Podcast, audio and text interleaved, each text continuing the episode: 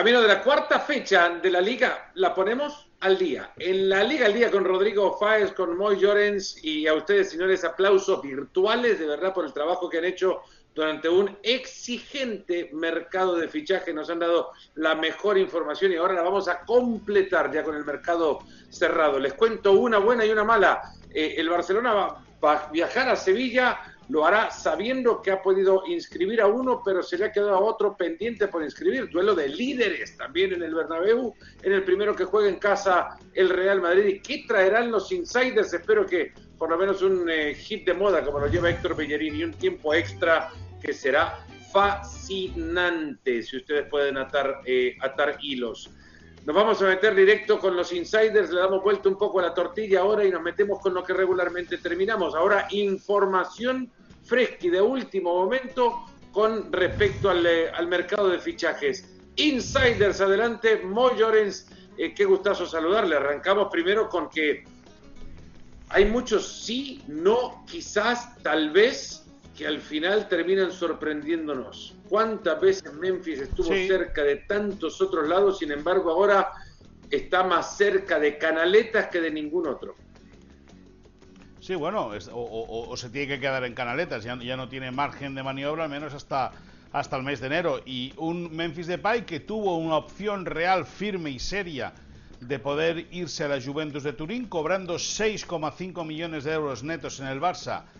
Se, descantilló, le pidió ocho y medio a la Juventus por firmar por el equipo turinés, de ahí que los italianos dijeran, bueno, quieto parado, no te pases tanto con el dinero echaron marcha atrás los italianos, firmaron a Milic, al exfutbolista, al exdelantero del, del Napoli, ahí se decantó o se rompió cualquier posibilidad de que Memphis Depay acabase en la Juventus de Turín. Y hace unos días Memphis Depay insistió a sus agentes que bueno, sus abogados, porque no tiene agentes, a sus abogados que hablasen con la Juventus y que por favor reconsiderasen la posibilidad de que eh, lo volvieran a contratar o que volvieran a intentar contratarlo. Lógicamente, la Juventus mandó a paseo a Memphis Depay y a sus abogados. Al final, Memphis se queda en Barcelona, tuvo también la posibilidad real de ir al Chelsea en el día de hoy. El Tottenham también se había interesado por mediación de Antonio Conte sobre el futbolista holandés, que no le va a quedar más remedio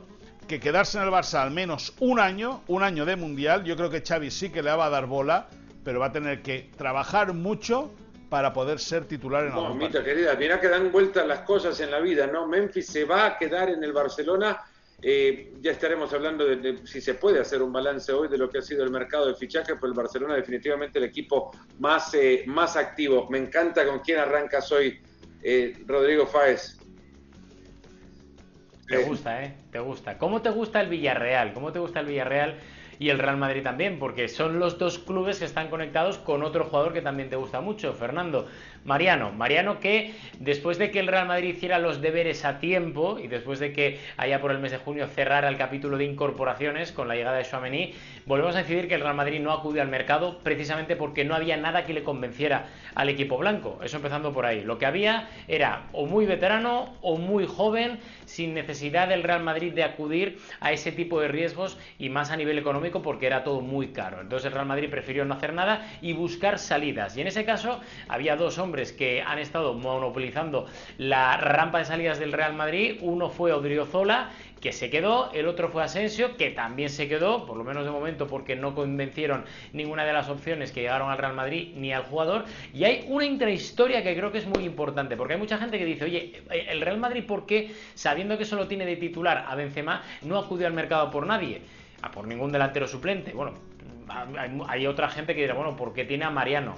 El Real Madrid ha intentado deshacerse de Mariano por todas las maneras. Hasta este último día de mercado de fichajes, el Real Madrid tuvo la opción incluso de deshacerse de Mariano con la opción del Villarreal. El Villarreal, según me cuentan, según me cuentan, llegó a llamar a Mariano para saber cuál sería el objetivo y si Mariano vería con buenos ojos recalar en el Villarreal. Pero, pero, después de que el jugador diera el ok, el Villarreal tenía que hacer tan solo una cosa es decir, que Samu Chukwueze abandonara el Villarreal en destino a la Premier League, en concreto al Everton. Esa salida no se produjo finalmente y Mariano se tiene que quedar en el Real Madrid no va a jugar, no cuenta para Ancelotti, ni de suplente como Benzema, porque va a utilizar a Rodrigo o a Hazard, así que Mariano, otro año en blanco. bueno, eh, hay una realidad, Mariano se ha, le han llegado ofertas en las últimas dos temporadas eh, al, Real Madrid. Eh, en los últimos dos mercados, en realidad, y Mariano siempre optó por quedarse. Habrá que recordar que Villarreal estuvo en algún momento cerca, no tanto, pero sí cerca de Cavani, con los nueve andaban buscando. En 24 horas cambió todo para Jordi Alba, se enteró Jordi Alba que hay quienes desde dentro le quieren abrir la puerta de salida y Jordi Alba le recordó que él, si algo es, es del Barça. Muy. Sí, sí, bueno, y además es, es un tema el cual ya hablamos eh, en, en, la semana pasada, no, la semana pasada, no, el pasado lunes, de que, de que en el Barça estaban muy disgustados con, eh, con Jordi Alba, que, que, han visto que no ha querido rebajar eh, su sueldo, que está en su derecho, lógicamente, de no rebajarse su sueldo. La, directiva sí que le había pedido que hiciese un esfuerzo para poder encajar bien el fair financiero. Hay que decir que Jordi Alba cobra 30 millones de euros por temporada. 30, que no, no, no es una cifra eh, eh, nada mala, ni muchísimo menos. 30 millones de euros son muchos millones de euros. Y eh, ante el bajo nivel deportivo que está dando en este arranque de temporada y que en la, en la zona noble del Camp Nou lo tienen cruzado, pues ayer llegó una oferta, una propuesta del Inter de Milán para que saliese, para que saliese, saliese cedido. La oferta era real, o sea, e, e, era, era, era, le llega no ayer, le llega antes de, antes de ayer por la noche. Ayer ESPN pudo hablar con, por la mañana ya con el entorno más cercano del, jugador, dijeron que desconocían cualquier tipo de posibilidad de que pudiese salir del Barça, que el jugador se quería quedar sí o sí en el Barça. Luego por la tarde, cuando ya se hace público que el Inter de Milán viene a tocar a Jordi Alba, volvemos a contactar con la misma fuente diciéndole que la llamada de la mañana era en previsión a lo que podía pasar con el Inter. El jugador no quiere saber nada del Inter, se quiere quedar aquí. Para hoy tenía programada una reunión con Xavi Hernández que ha quedado cancelada porque el futbolista no ha valorado en ningún momento la opción de irse. Sabe que tiene mucha competencia con Marcos Alonso y con, con el, nacimiento a nivel profesional de Alejandro Valdé. Por lo tanto, Jordi Alba, que tiene la opción real de ir al Mundial, se puede ver muy perjudicado porque no solo en el Barça lo miran cruzado, sino porque además Luis Enrique, que ya no es muy del agrado de Jordi Alba, si no juega mucho, se puede perder el Mundial. Hay un eh, equipo que se ha perdido de una figura, se ha perdido del 10, eh, se han perdido de su capitán, pero es la historia, por lo menos la historia reciente de un equipo que no pretende retenerlos tampoco a estos históricos y que no peleará por ellos. Tampoco mucho podía hacer cuando llegue el Paris Saint Germain y te lo pide y te da la plata que te da. Peter Lin no, no lo va a negar. Eh, se ha tenido que ir Carles Soler y en búsqueda de reemplazo el Valencia ha tenido que ir a buscar por opciones hasta impensadas, ¿no? Como la vuelta de Juan Mata se habló. Ahora Mata no juega desde mayo pasado, ¿dónde puede recalar? Bueno, pues la historia de Juan Mata es bastante curiosa, Fernando, porque durante todo el mercado se ha vinculado el futuro de Juan Mata a muchos equipos. Sin embargo, hoy nos hemos enterado que quien lo tenía atado de verdad era el Betis, porque quería o veía, mejor dicho, la dirección deportiva del Betis en Juan Mata, alguien con pozo, con experiencia, con calidad contrastada y que podría servir de espejo a muchos de los jóvenes que poco a poco ya van subiendo al primer equipo del Betis. Sin embargo, el Betis, por esa eh, delicada situación económica por la que ha atravesado en los últimos meses, pues no ha podido inscribir apenas eh, nuevos fichajes y Juan Mata se ha quedado a última hora sin poder recalar el Betis cuando lo tenía todo acordado con el equipo verde y blanco. De hecho, me contaban que a eso de las 5 de la tarde ya el Betis tuvo que descartar por completo esa incorporación de Juan Mata para centrarse en la eh, inscripción directamente de William José y de Loren, porque Loren, también delantero del Betis, que tiene que competir este año con Borja Iglesias y que tiene que competir también con William José, se fue o se iba a ir, mejor dicho, al Rayo Vallecano, se truncó la operación a mitad de tarde y finalmente el Betis se queda con Loren, con Borja Iglesias, se queda con William José, que ha sido inscrito a última hora, se queda con Claudio Bravo, con Guardado y se queda sin Juan Mata porque ha optado el Betis por inscribir a todos los que tenía para asegurarse la misma plantilla que el año pasado y no poder inscribir absolutamente a nadie más, como Juan Mata o incluso como Héctor Bellerín, que estuvo hasta mucho, mucho, mucho eh, esfuerzo intentando recalar otra vez el Betis, que era su prioridad durante todo el He escuchado por ahí el Rayo Vallecano, un equipo que se ha quedado también sin la opción de fichar a Raúl de Tomás, Moisés. Sí, sí, bueno, un Raúl de Tomás que ha sido eh, la estrella, eh, digamos, o podríamos etiquetar, negativa de este mercado de fichajes.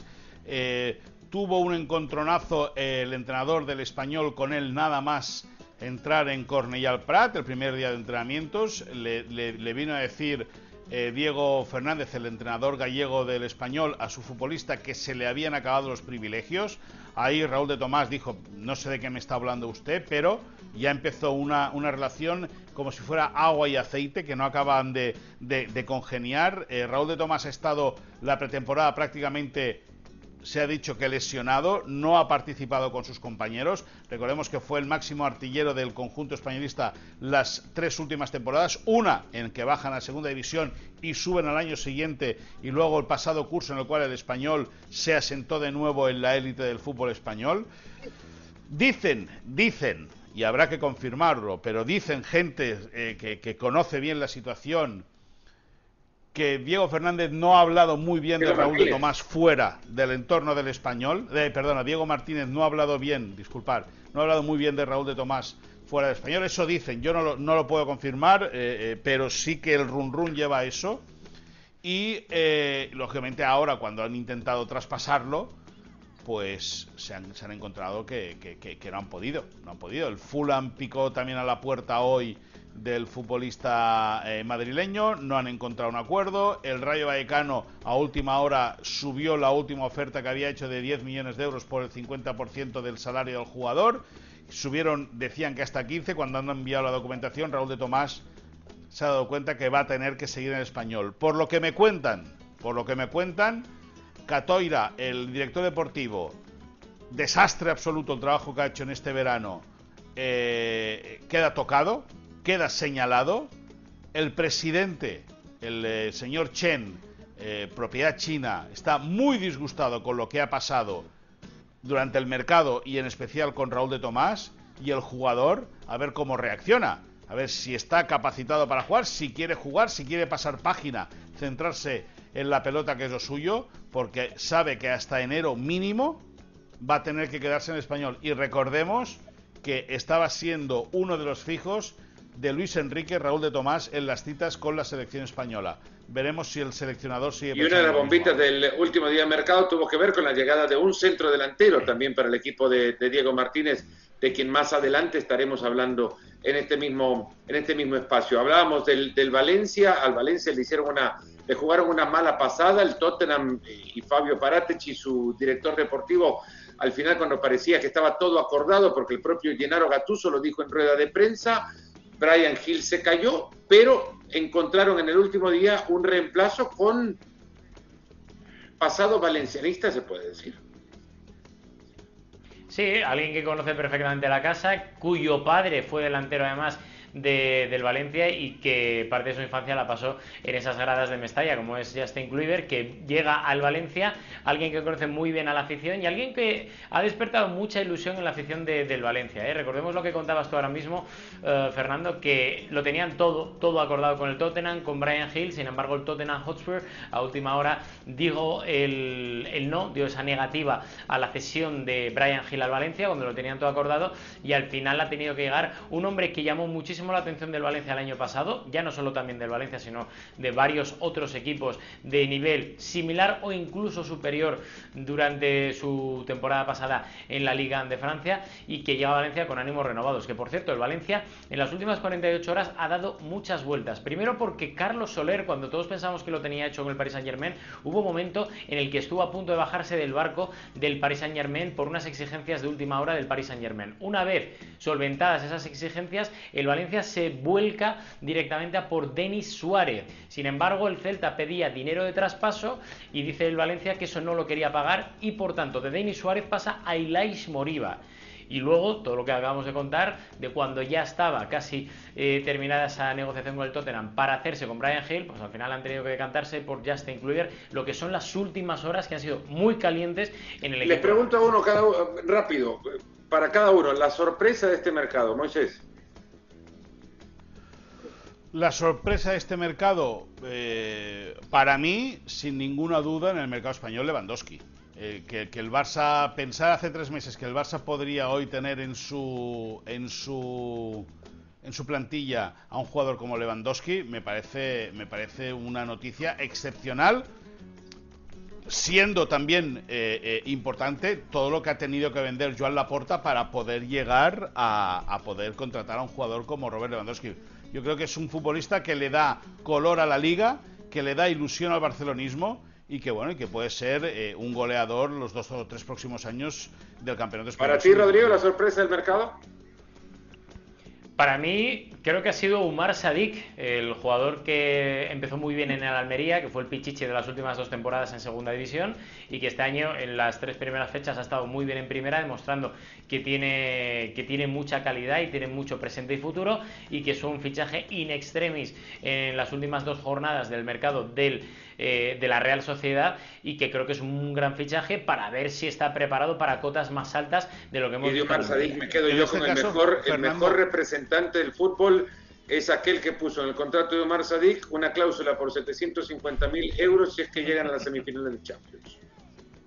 Sí, pero déjame que te diga, Sadik no ha sido la única oferta la que ha tenido de la de la Real Sociedad. El Villarreal también se fijó en él y el Getafe ha estado muy encima de él. El Getafe, si hubiese podido vender a Enes Unal, al futbolista turco, Ramón Planes tenía atado ya a Said. Por lo tanto, es un jugador que no es improvisado por parte de la Real Sociedad, sino que ya está siendo seguido por muchos equipos de la zona media de la clasificación de, la tabla española. Vamos justamente a ver esa tabla para poder anticipar la jornada que se viene en el fútbol de España, la cuarta fecha llena de partidazos en, en ESPN Plus en los Estados Unidos y desde ahí desde ahí nos ven. Real Madrid y Betis, dos equipos en marcha perfecta, se van a cruzar en el primer partido de la temporada en el Santiago Bernabéu. Y luego dos equipos que caminan o transitan por vías opuestas del, eh, del ánimo, del entusiasmo, se van a cruzar en el Sánchez Pizjuán cuando se vean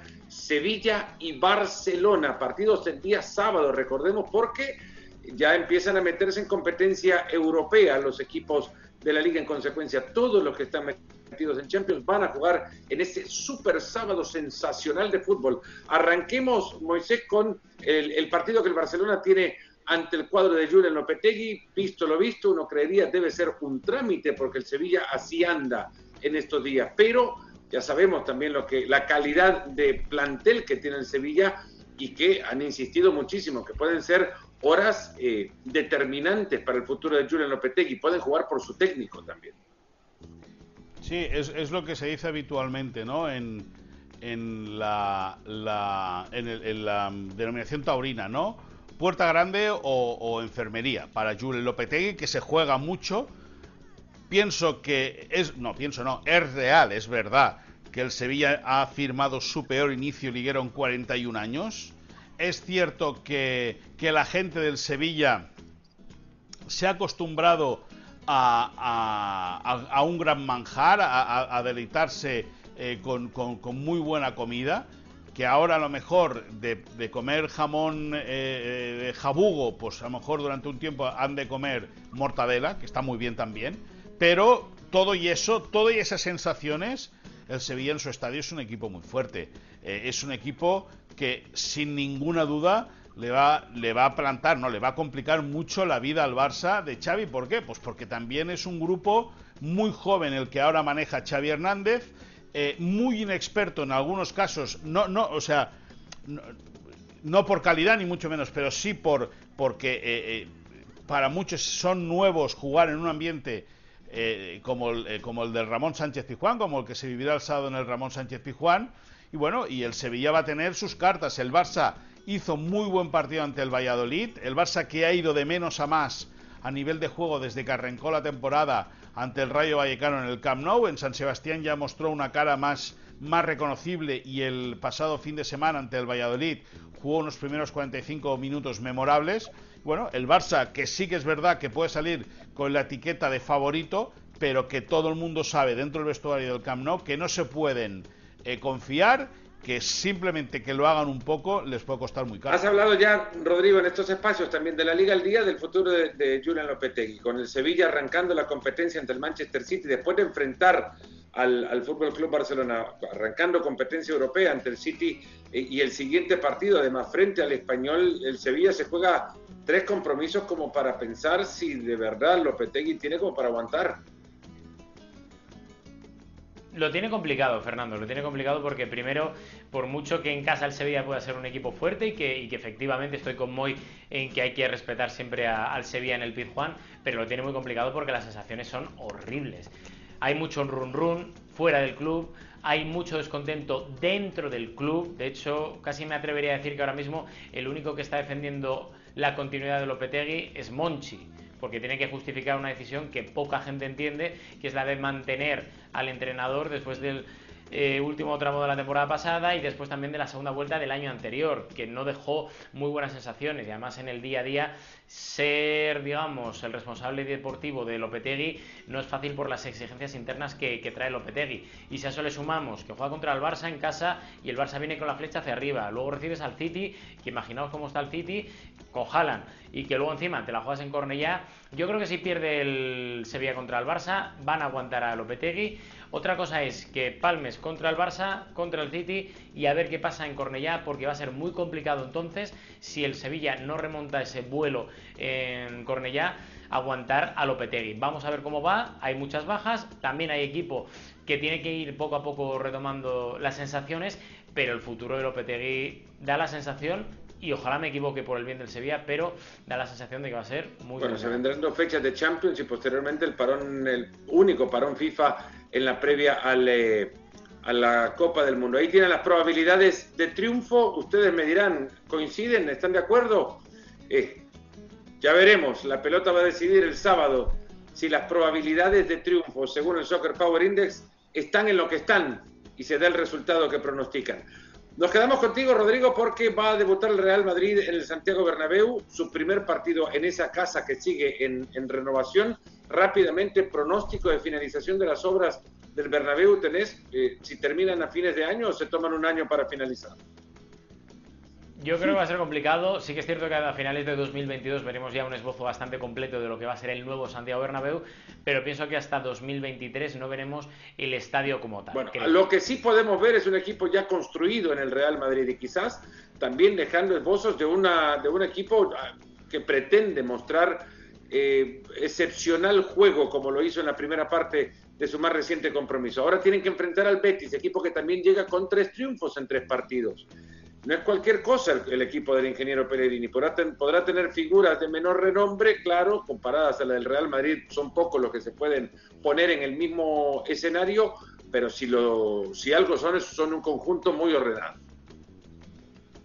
Sí, sobre todo es un equipo que tiene individualidades, que eh, recordemos que Borja Iglesias es el pichichi junto con Lewandowski de, de, esta presente temporada, ha empezado muy bien el año y da la sensación que le entra todo y que luego es un equipo que, que ha sufrido bajas, como la de Mar Bartra, por el tema que comentábamos al principio en la sección de Insiders, de la mala situación económica para inscribir a jugadores, pero que esos jugadores precisamente están entrando poco a poco en el equipo de Pellegrini y desde el Real Madrid se está viendo este partido como un punto de inflexión importante en este inicio de liga para ver hasta dónde puede llegar el Real Madrid. Es el primer rival serio a nivel de potencial, a nivel de clasificación, para enfrentar y para decir, oye, vamos a seguir y a confirmar estas buenas sensaciones que ha tenido el equipo blanco en este primer tercio de, o en estos primeros tres partidos de temporada y sobre todo para ver, eh, pues eso, la consumación de Chouameni, de si puede estar al nivel al que todo el mundo espera en el Real Madrid, de esa apuesta decidida por gente como Rodrigo, por gente como eh, puede ser Fede Valverde, que va a tener muchos minutos y va a ser una buena piedra de toque para el Real Madrid en un partido muy complicado.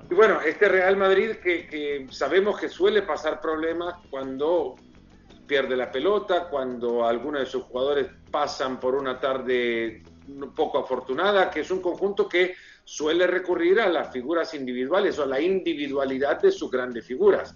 Eh, del, lado del Betis, muy recurren a la fuerza del colectivo. Totalmente.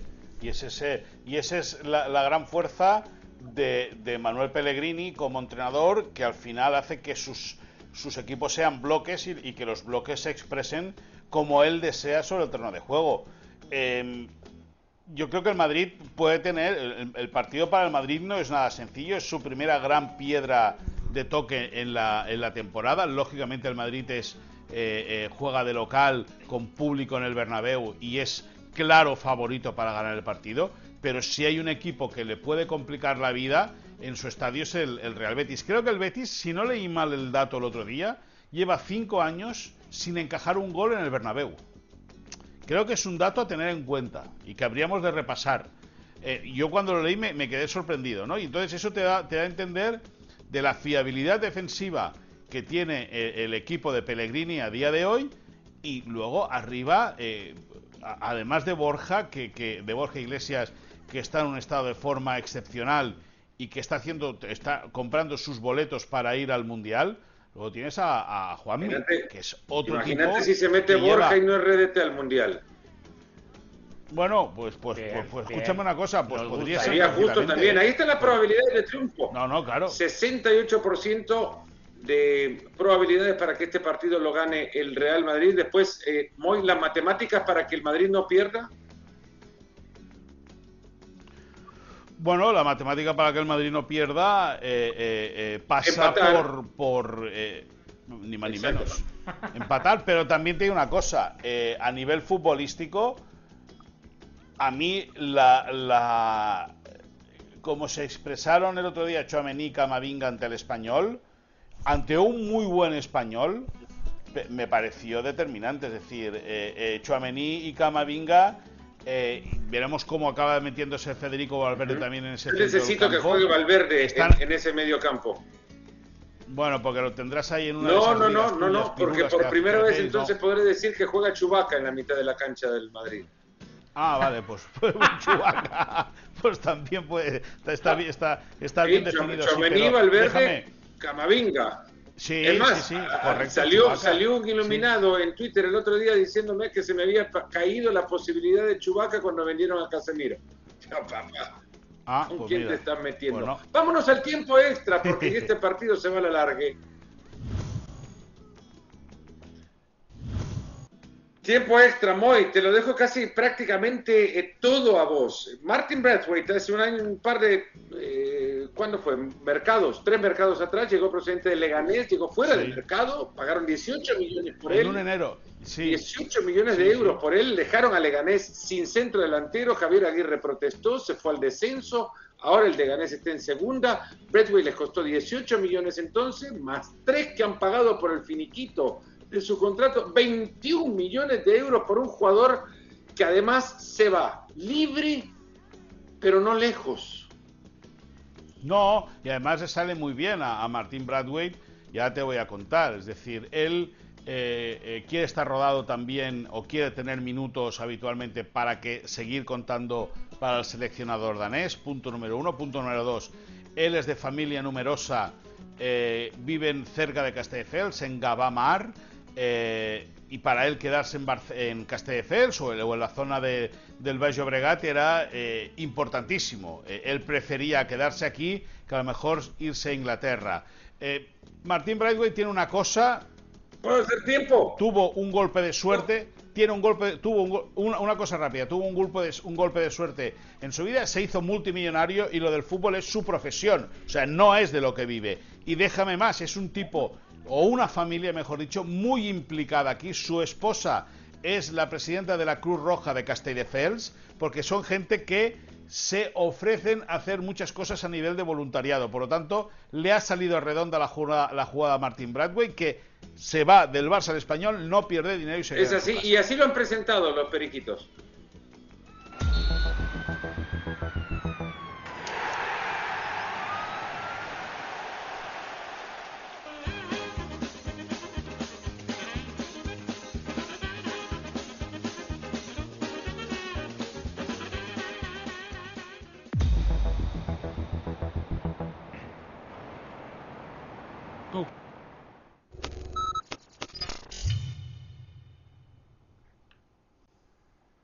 Bueno, Martin Bradway será jugador del español de Barcelona, Rodrigo Fáez.